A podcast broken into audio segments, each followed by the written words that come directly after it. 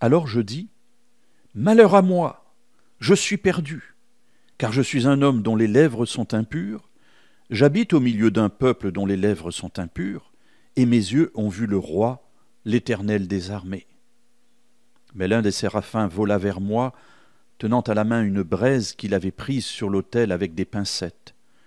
Il en toucha ma bouche et dit Ceci a touché tes lèvres, ta faute est enlevée, et ton péché est expié.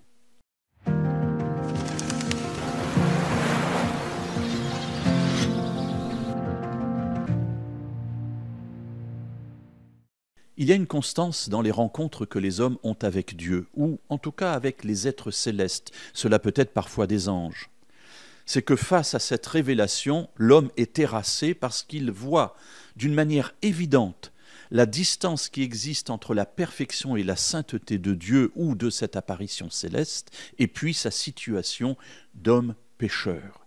Nous nous trouvons ici le jour où le prophète Ésaïe est appelé par Dieu à devenir son messager, son prophète, et il le dit, Malheur à moi, je suis perdu parce que je suis un homme qui a les lèvres impures, j'habite au milieu d'un peuple qui a les lèvres impures, et mes yeux ont vu le roi, le Saint d'Israël, l'Éternel des armées, le Créateur. Et Ésaïe se dit, c'est fini, je suis mort.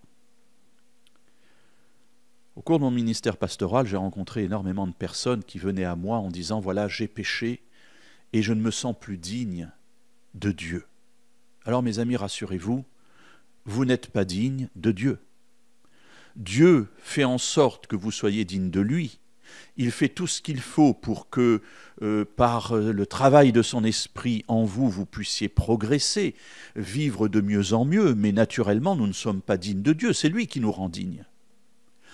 Alors, effectivement, ici, c'est ce qu'il va faire. Un des séraphins vient avec une braise prise sur l'autel, il touche la bouche euh, d'Ésaïe et il lui dit Ceci a touché tes lèvres, ta faute est enlevée, ton péché est expié. Mes amis, dans nos rapports avec Dieu, faisons attention de croire que c'est parce que nous vivons mieux, parce que nous vivons bien, parce que nous vivons en accord avec les principes de Dieu, que le regard de Dieu est positif sur nous. Ça n'est jamais cela. Dieu sait très exactement ce que nous sommes, ce qu'il y a à l'intérieur de notre cœur.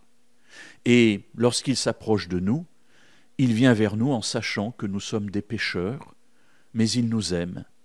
Et comme il nous aime, il fait tout ce qu'il faut pour que nous puissions être transformés de l'intérieur. Ici, il va toucher les lèvres d'Ésaïe et il va ainsi enlever sa faute.